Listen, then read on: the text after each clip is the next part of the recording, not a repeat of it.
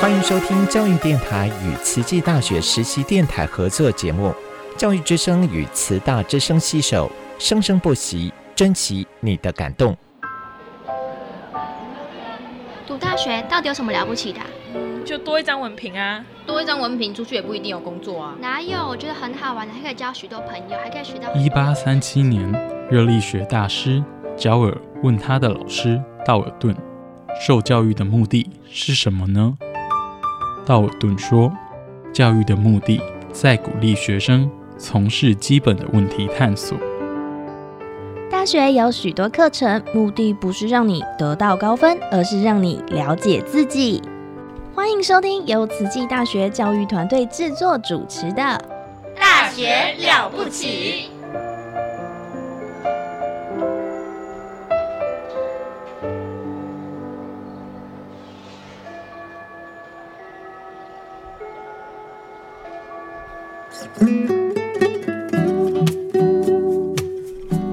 欢迎收听慈大之声实习广播电台，我们的节目单元是《大学了不起》。那我是主持人陆秀芳。今天很高兴，我们现场的来宾是教育传播学院儿童家庭与教育学系李雪玲老师。嗯，各位听众好，主持人好哈，我来自儿童发展与家庭教育学系，我是雪玲。呃，雪玲老师，那呃，您在慈济大学任教多久了？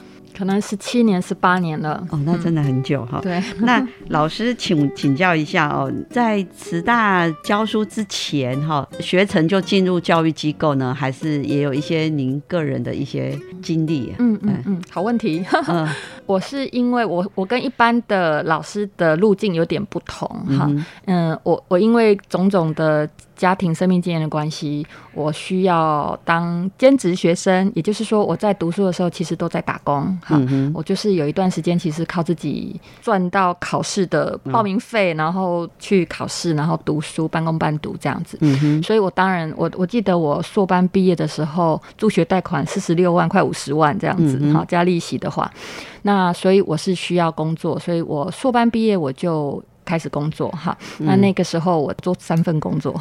哦，我在国家文艺基金会申请到一个奖助金，让我做研究。嗯，所以我那个时候有继续从事我的硕班的延伸的研究。嗯，那后来我还去安宁病房从事国科会的研究，那时候是余德惠老师的研究助理。好，然后同时我有六年的时间在报社媒体工作。嗯，我从事呃专刊专栏的深度报道，还有企划。哦，对，所以我们的听众可能都会认为说，哎，大学的老师哦，是不是？一路就是很会读书，然后大学硕士毕业、博士毕业，然后就来大学教书。那我们从雪玲老师的一个经历来看，其实我们也很多学生，就是哎，他是必须要自己半工半读完成这个学习，完成学费。所以像其实我们现在也蛮多学生都是有助学贷款，所以雪玲老师也是属于助学贷款的一个学生这样的一个经历来的。然后看起来也是拼命三郎哈，就是。同时做了三份工作，这样子工作几年之后才来到大学的。嗯，其实我的工作好难说几年，因为大学就开始。不是因为我我工作没有停过，所以每次人家问我说你。工作做几年了，我都数不出来。因为我在当学生的时候，我在台北的时候，我就有很多工作，我我完全没有办法用几年来想。哎，就是我在当学生的时候，我在补习班，我在台北，我以前在大学的时候，我就在两个补习班教书，嗯，就教写作。所以我后来其实，嗯，后期我我也在花莲有一些儿童文学创作的班。对，所以我现在哇，我那时候教的学生现在都已经有人当医生喽。哦，所以他们小学上过我的课哦，所以可以知道这二十年我在花莲其实也也分享了，也带了一些儿童文学创作的孩子。好，所以这个老师的这个社会工作的经验非常丰富。那刚刚老师说你来花莲已经二十年了哈，那在这么多份工作，在不同的机构工作，什么样的因缘机会来到慈济大学呢？哦，这真是个超级甜美的问题。我记得有一场演讲，就是因为那个时候时常有大学找我去嗯演讲，后来是兼课，那就是有一次师大找我来演讲，我记得那一场是我人生大概不会忘记的一场。我记得在一个。有阶梯的教室讲完，嗯，就演讲完说谢谢大家，然后全场的大学生起立鼓掌，哎，哦。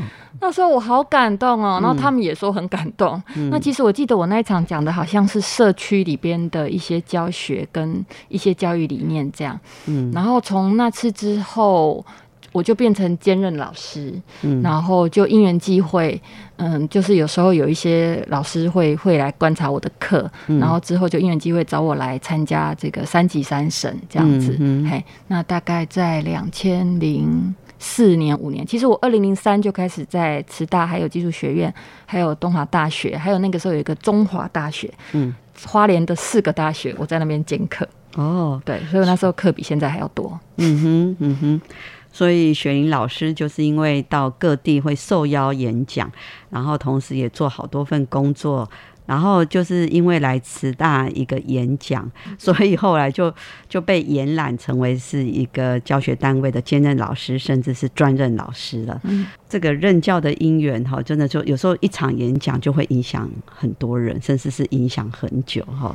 所以雪玲老师就来来儿家系一待就是这样子，也待了快二十年了啊。对对对。老师在这个儿家系有这样子的一个教学的成果，然后也得了非常多的一个呃教学的一个奖项的肯定哦。那以我们儿家系的学生呢，儿家系的学生也非常的肯定你哦。所以我们想要知道，老师在这个跟学生的互动上面，你觉得你最重要的这个教学的理念，或是你传递给学生的？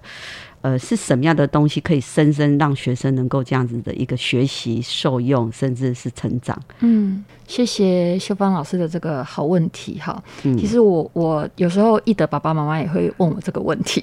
嗯，那我真的很诚恳的要说，其实真的是学生在教我。对，那以前如果听人家这样讲，感觉好像很很口号哈。可是我还真的是很诚心的觉得是学生愿意教我，因为他们敞开。敞开心胸的学习，那因为我我也许比较幸运啦，因为我上的课可能不是那种，比如说机械原理啊，或者是呃统计学啊，类似这种东西。我学的东西，我教的东西比较文化，比较接近人文，比较接近生命。所以呃，我开的课程，比如说像性别教育啊，或多元文化与家庭啊，或者是跨文化。家庭研究或者是议题研究这种课程，嗯，都还蛮容易让一些同学愿意，呃，去接触一些人性的议题。那一旦接触人性或是社会文化的议题，就很容易比较深入的发展一些自我对话，嗯，或者是师生对话。那在这样子的一个过程当中，我就比较有机会去认识学生，然后跟同学。嗯，做一个对话。那在这个对话的过程里边，我们其实真的就是教学相长，互相学习。所以，如果学生可以从我身上学到什么，那势必我也是从学生身上学到了什么。所以，往往我们都有一种惺惺相惜的感觉。对，那当然，我我们当老师的当然还是有一些责任，但是在过程当中。有的时候学生走过的路也不尽然是我们能够那样子，所以我也觉得很珍惜。那所以几次的得奖，我都说那都是学生的奖啦，因为我从他们身上能够看到这个，才有办法从这个部分带领他们往一个比较专业或所谓的知识领域的对话往那个方向走。嗯，哇，所以我们的听众不知道你能不能理解到这雪莹老师的分享哦，因为他提到的这些课程哦，其实即便是说。多元文化，那这个上课的风格哦，会因为不同的老师也会有不同的一个带领的方式。那如果说大家有听过雪玲老师的课，或是听过他的演讲，那其实雪玲老师的这个课程当中，其实很多都是跟人有关，是跟生命、跟成长历程有关。所以老师的上课的风格可以带领学生，可以开启跟自己的对话，因为有时候是封存在内心很久的事情。不知道在什么场合，不知道对谁讲，能够开口吗？尤其是，尤其是比较难以启口的事情哦，该不该说？说了会不会怎么样？那雪玲老师可以得到学生的信任，然后透过一门课，也是让自己学生可以成长。那雪玲老师很谦卑啊，就是也是跟学生学习。那这就真的是所谓的教学相长哈。所以我我也是有听过雪玲老师的课程哈，我真的觉得就是是很有深度、很有内涵，而且是很用心。那种用心是让人觉得说。可以真的是很投入的去探索这个议题跟自己的影响，甚至是雪莹老师的带领方式，他还会带的是往上提升。所以呢，我们先来听一下音乐哦，我们再看看这个往上提升又向外扩展哦，到底是什么东西？转转转转动人生的方向，哪怕前方雾茫茫。我要冒险飞趟，转转转转动人生的方向，怕前途好迷惘，我愿冒险闯一闯。在没有阳光的世界，我愿是朝阳；在没有人的花园，我愿是落叶笑花。任我奔跑，给我一个小希望。有一天，在那蓝蓝天空，让你看见我飞翔，随风飞扬。给我一个小希望，有一天，在那蓝蓝天空，让你看见我光芒。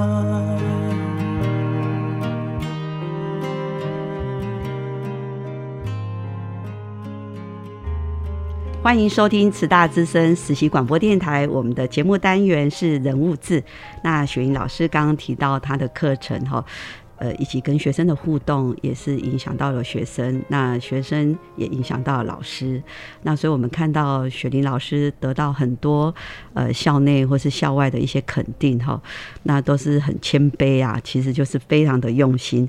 那如果说我们听众没有机会，呃，成为慈大的学生啊，或者是呃，就是上雪云老师的课，其实雪云老师哦，他还是有一些出版一些书籍哦，所以雪玲老师还有作家的身份，出版过好几本小说跟绘本。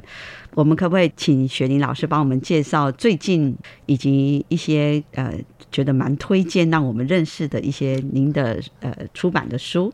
哦，这样子好。那应该可以分成几个不同的层面哈，一一介绍。部分是关于性别，不过这些书我也不太知道，有一些政府出版品是不是还买得到哈？那有一本书是有被列在国家妇女图书馆里面哈，好像有得一个奖哦，叫做《女力女书》，她和她的记忆书写。那这是我在几年前，四年前吧，四五年前带领一群自工领导者。好，那他们呢？觉得一群人要跟针对那一年的主题写母亲跟自己，嗯，然后哇，大家写到声泪俱下哈，但是非常有力量哈。那去面对自己跟父啊跟母亲的关系，嗯，那这故这本书就是很有意义哈，因为每个人像有的人他一直在怨，就是他从小是被送养，对，然后他一辈子都在怨他的原生。原生家庭的妈妈，因为她觉得你给我再苦，我也要跟你在一起。你为什么把我丢弃？这样子哈。可是经过那一段书写，其实她必须要去看见这一块，去释怀哈，去重新理解原生母亲她是什么。而且她现在也为人母亲哈，这样子。那呃。呃，我自己也是里边的作者之一啦。那我们全部的人都匿名哈，我们都只有写年写书写时候的年纪，但是都自用化名哈，几乎没有人用真正的名字。那我觉得里边还有一个故事也好精彩哦。嗯，我们一般听到家暴故事，就是小朋友被爸妈揍嘛，对不对？好，然后那个故事超级有意思的是，他的爸爸在。家暴妈妈就是身体肢体暴力妈妈的时候，哈，他居然哦，那个领导群兄弟姐妹，哈，把那个爸爸制服，然后全部的人，哈，就是说，譬如说妈妈要揍他，然后他们就他就号召全部的兄弟姐妹把妈妈制服，然后把妈妈那个推倒在地，然后叫他不可以这样，哇，好有力量！我说五岁的小孩怎么会这么有力量呢？哈，然后就可以看见说。这样子的一个生命，然后走到现在，他怎么样去理解跟诠释呃母女关系？嗯，好，那这些。就是女力女书里边要去谈的，而且叫做女书嘛，你就知道，嗯，它是有一点点呃渊源的哈，就是在讲女性书写的力量，好，以及女性自己生命故事的力量，好，那呃这一系列的书还蛮多的，那有一些是有出版，然后有铺书哈，那我也针对最近这几年的。网络性别暴力，哈，数位性别暴力，哈，以前也出过一本叫做呃二零一五什么什么性别教育大补帖一类的，那那个书其实就是跟现在的数位的。的议题很相关，好，那这是性别领域。那再来，当然就是刚刚提到的，呃，大学生的部分。那这是即将出版的作品，哈，因为我们希望能够把大学生这么精彩的民族志，呃，加以集结，哈。那目前初步集结成三份，那当然民众大家听众还看不到，哈。那一本呢是就是在讲家暴，哈，那一本叫做《汉妈温柔爸》。哈，就是妈妈很悍哈，爸爸很温柔哈。那我们发现还蛮多学生的家庭是这样子的一个典型。嗯，那嗯，另外还有一个是在讲父母的劳动经验哈，因为嗯，我们在。刚刚提到的，我在跟大学生互动的过程，嗯，刚刚主持人呃，西方老师有提到说，我怎么样把学生带起来嘛？对。好，那我记得，嗯，这里边有一个好故事哈。我有一个学生哦，嗯，他从大学一年级进来的时候，就一直想要面对自己的生命故事，他一直放在心上。然后他每堂课休课的时候，都会在下课跟我说：“老师，我要处理那件事。”然后呢，可是有一些课程不是那么的合适，让他处理那件事哈。可是他就修啊修，修到大三。大四的时候呢，诶，他果然修到一个非常合适处理自己那件事的课哈。嗯，那堂课叫做多元文化家庭议题研究，四学分哈。他终于可以好好的面对那件事了哈。后来他还果然非常有勇气的面对了那件事。等一下我会解释哈。那他修完那门课，最后一堂课就讲了经典名言哈。他说：“嗯，没有修这门课，就好像大学四年没有念一样。”嗯。那个时候他讲完这句话是沉甸甸的，大家都心有戚戚焉。我就那时候我就搞笑嘛，我就说哦，上课那么沉默，还讲甜言蜜语哦，哈。结果其他同学啊，那是最后一堂课，其他同学在教室里面就说：“阿林哥，这句话也是我要说的，也是我要说的。”你知道那种感觉多感动吗？哈。那嗯，其实这个同学的故事就是重点，就在谈说。这是一个家暴家庭的目睹儿，哈，那他提到的就是他，他说他告诉我说，若不是修这门课。他是不可能这样看见他爸的，因为以前他可能就是想要把他爸给杀了，那是他活下去的力量。但是现在不是，他现在可以看见说，作为一个父亲，作为一个男性，他执掌一个一个工厂，可是他受到台湾当代经济、历史、政治、社会、文化什么样的影响，然后重重叠叠的压力，让他几乎透不过气，所以他没有办法去。呃，转还自己当时候的逆境，好，所以把种种的呃出口都投射到他家里面的一个呃亲子关系跟夫妻关系里边，那是一种无奈，一种一种嗯生命难解的习题。那他当他找到这个出口的时候，他突然啪，好像找到一把亲子关系的钥匙，好，然后解开了他一二十年。那么痛苦的一种父子关系，所以他发现他有一个游刃有余的肩膀长出来，游刃有余的智慧跟一个厚实的肩膀长出来，然后重新去啊看见，然后甚至他可以对爸爸伸出援手。嗯，那类似像这种故事呢，呃，我都觉得好好有意义哦。如果有一天可以出版，该有多好！所以刚刚您是说要讲出版的，可是我却讲了一个没有出版的。哦，没有关系，这个出版的等一下还有时间可以聊哈。所以刚刚提到的这个第一本书哈，刚刚老师介绍的第一本书是《女力女书》，那这个是跟花莲县妇女福利服务中心。编辑制作的哈，那呃雪玲老师做主编，那他带领着妇女呢，呃来写作，是写自己跟自己的母亲，那所以这一本书主要就是。在这个每个每一个作者都现在都是匿名的，因为有些都是真实的一些情节跟故事。那我们刚刚听雪玲老师这样的分享哦，其实他带着这些作者，应该是说这个成长学员，大家来写这样的这一本书哈。这个过程当中，他们要去他们要打开他们内心里面那个盒子。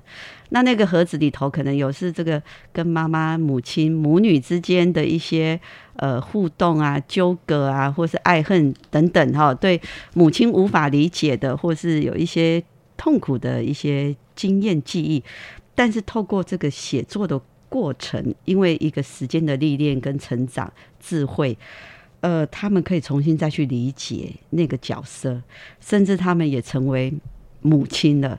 他们从那个小孩子的过程也成为是母亲了，那就有一些转化哈。那甚至在写作的过程，好像也一种修复，对，一种修复，一种疗愈。所以其实过去的事情的不，过去的事情虽然已经发生了，可是在一个十年、二十年、三十年，因为你的岁月的成长哦，你的年纪的增长，你的智慧、你的经历，透过专家带领哦。那这样子的一个治愈、自我疗愈跟修复的过程，其实是整个是啊，整个会提升的哈。好，所以我觉得这是一个听第第一本故事的这第一本书的这样的一个故事，真的觉得呃是可以感觉到这个呃老师在推动。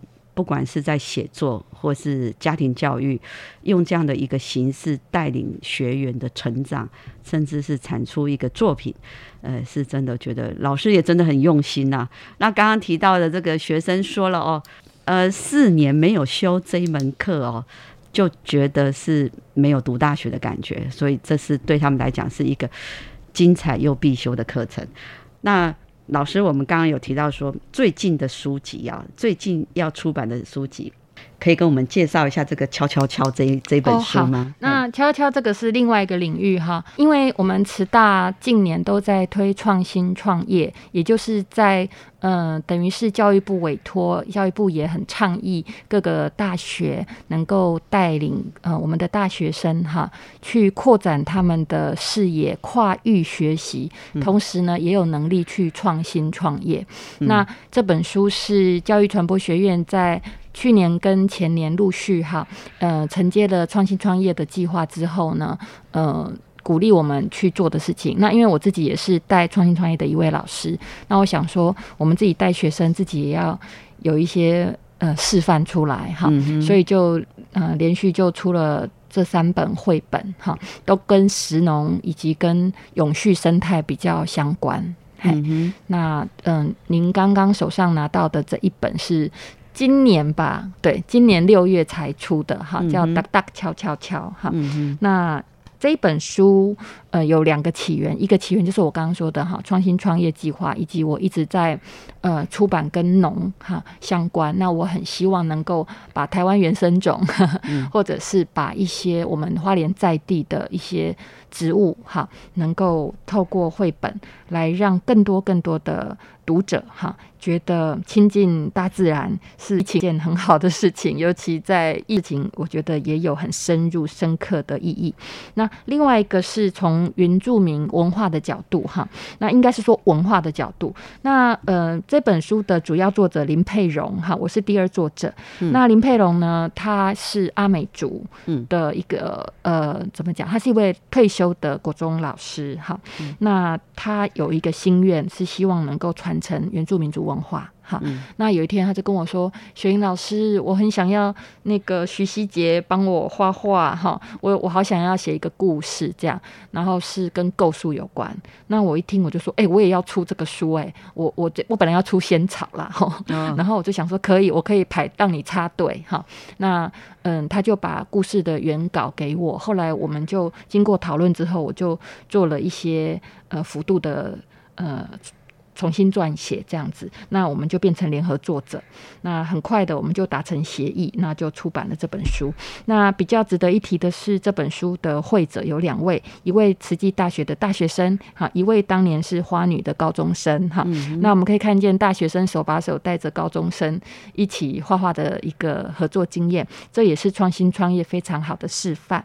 那我们的绘图作者本来有机会，我还想邀请他到电台来，哈，他叫张。指瑞，哈，那他是马来西亚学生，哈，那在马来西亚他就很会画画了，那他一来就被我相中了，哇，这个学生实在是太厉害了哈，所以他也很高兴，一来慈大就被我相中，这样，所以他们两个在疫情期间隔空哦，哈，就是上飞机前哈，两个小作者见面，然后沟通，上飞机之后呢，就在旅馆啊等等，就是防疫的阻隔情况之下，跟我要出版的压力之下，他们就在隔空当中把他们的稿件做了对话跟合作，然后很快，我们非常有效率的，呃，就促成了这本书的出版。